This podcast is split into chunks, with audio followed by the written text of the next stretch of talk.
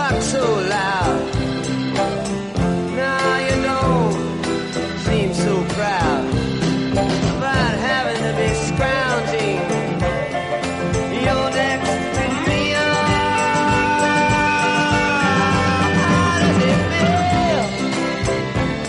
Estamos comunicados con Laura Cosoy, actriz y directora, que está estrenando en estos días una obra que se llama Extremófilo, que según la temática es un entramado entre arte, ciencia y política. Pero vamos a dejar que ella misma nos explique de qué trata. Eh, muy buenas tardes, Laura. Gracias por este contacto con Tendencias.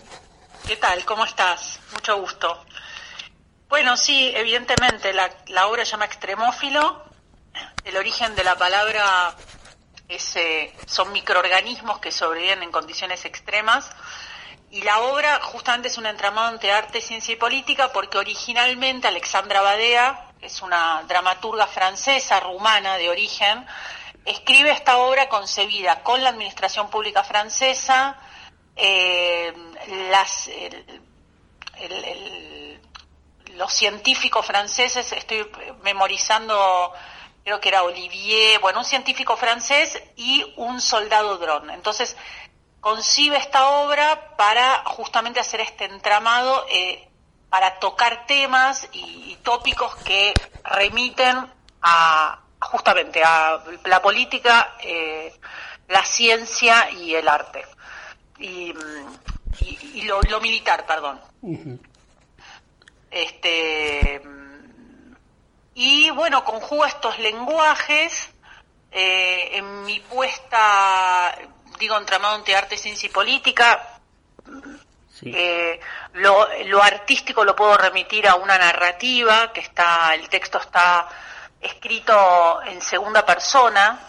Entonces, este, la primera particularidad del texto que insisto que es narrativo, entonces el gran trabajo fue pasar un texto narrativo a una dramaturgia donde la acción no está, por lo menos a simple vista, eh, y son monólogos de estos tres personajes que eh, interpelan al espectador. Yo podría decir que tiene mucho de política en el sentido de casi como un manifiesto, ¿no? De hecho, yo le pedí a la diseñadora del, del programa que el, el diseño del programa esté concebido como un como eh, como un panfleto, no panfleto político, pero como un no me sale ahora, eh, cuando uno va a votar, una boleta política. ¿no? Como esta cosa Y estos tres personajes hacen su interpretación de forma independiente, no interactúan entre ellos. No interactúan entre ellos, exactamente. Esta también es otra particularidad. Son tres universos diferentes. eh, está planteado en un aeropuerto, por lo menos desde el origen, desde la dramaturgia. Yo elegí eh, situarlo en un lugar de paso, que puede ser un aeropuerto, pero puede ser también un lugar de, de, de, de tra- de- de tránsito, ¿no? Un lugar donde, donde es de paso, donde no está fijo, donde mm, es difícil darnos cuenta en tiempo y espacio donde están. Digamos que Sumado a que los personajes son in- eh, todo el tiempo intervenidos por recuerdos. Entonces, eh, siempre trabajé mm, desde el inicio, digamos, esta cuestión de, de estar como en un aeropuerto y que la persona que está enfrente o en una sala de espera te hace acordar a, alguien muy próximo a tu entorno, ¿no? Entonces, empezamos a trabajar desde ese, desde ese lugar. y a pesar de no interactuar entre ellos, eh, digamos, sus, sus interpelaciones, ¿tienen algún, algún hilo, alguna relación? ¿O también son in- individuales, digamos? No, no, eh, bueno, una de las también de las particularidades, si bien el texto son monólogos que habla un personaje, habla otro y después el del tercero, digamos, son tres bloques, habla la bióloga, el jefe de gabinete y el soldado dron.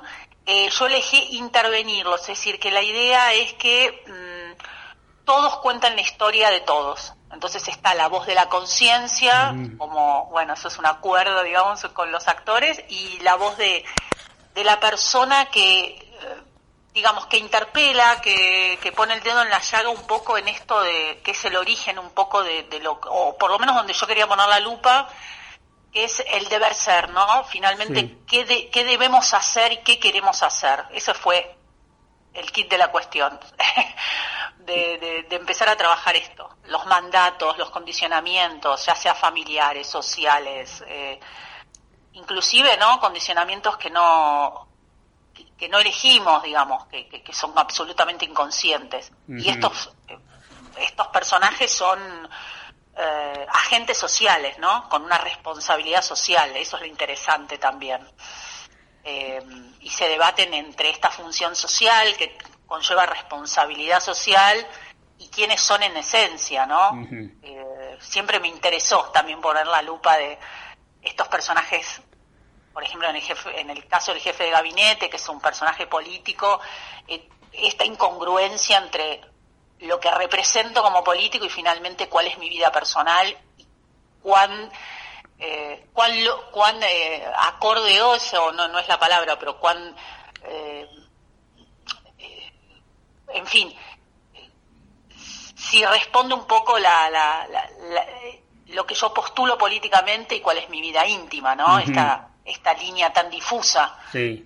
eh, Y todas estas eh, explicaciones que dan lo- los, tres personajes, a ver, ¿cuál, si es que hay, hay algún mensaje general, digamos, que vos quieras hacerle llegar al público a través de estos tres personajes? Bueno, replantearnos los estos esquemas fijos. A mí eh, el texto me llega, me, me llega el día que Alberto Fernández declara la cuarentena, donde todos en algún punto eh, nos replanteamos qué estábamos haciendo, a veces Sí. pudiendo elegir,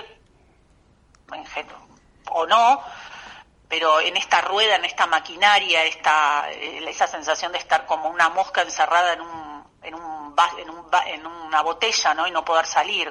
¿Hasta Sí. dónde nos podemos escapar de esta maquinaria? ¿Hasta dónde elegimos? Eh, entonces, eh, sí, es como interpelar en esta sensación de, op- de opresión, de encierro, con también con un mensaje de, de que bueno, no quiero adelantar un poco de, de- No, no hagamos spoiler, trata, ¿no? digamos, pero digo, como no se es- dice.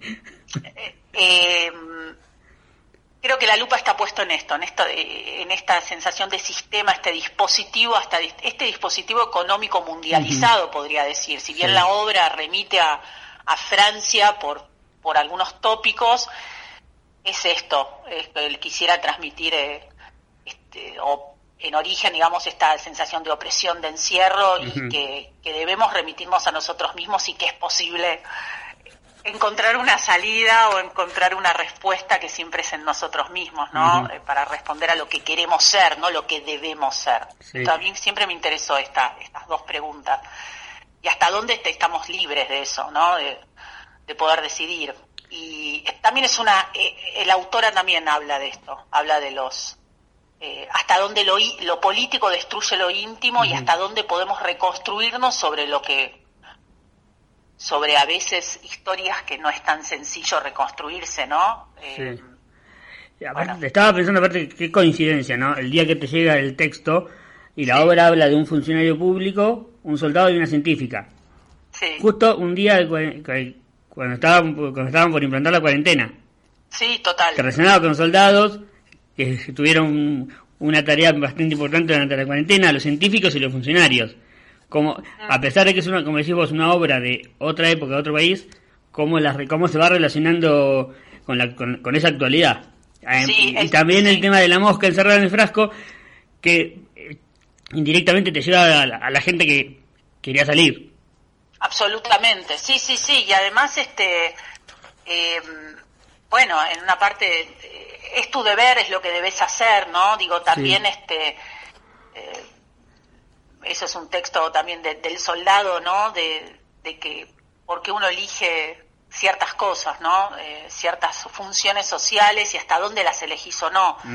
Eh, no quiero adelantar un poco, pero eh, en fin, no quiero adelantar Está mucho bien, la obra, no quiero ahí. contar demasiado, pero sí, es muy interesante, el texto es una maravilla, es precioso, eh, y es muy interesante esto que habla eh, con un distanciamiento, interpela al público, ¿no? Eh, yo elegí también explorar, eh, mete- eh, explorar el lenguaje audiovisual, entonces la obra tiene proyecciones, eh, en relación a, a la temática, gran trabajo visual, eh, un gran trabajo también coreográfico. Estuve trabajando con una coreógrafa donde eh, ella trabajó movimientos eh, que, que tienen que ver con esta ir- irrupción de, la, de los recuerdos en los personajes, donde nada, esto, esto que siempre o nos sucede que estamos haciendo una tarea y de repente irrumpe un pensamiento, un, un recuerdo y, y uno entra en una en otro tiempo, no en otro tiempo y espacio y eso me, me interesaba mucho eh, trabajar. Eh, cuánto cuánto de los recuerdos nos llevamos y cuánto si- eh, en fin, cuánto podemos, cómo hacemos para convivir con estos recuerdos. ¿no?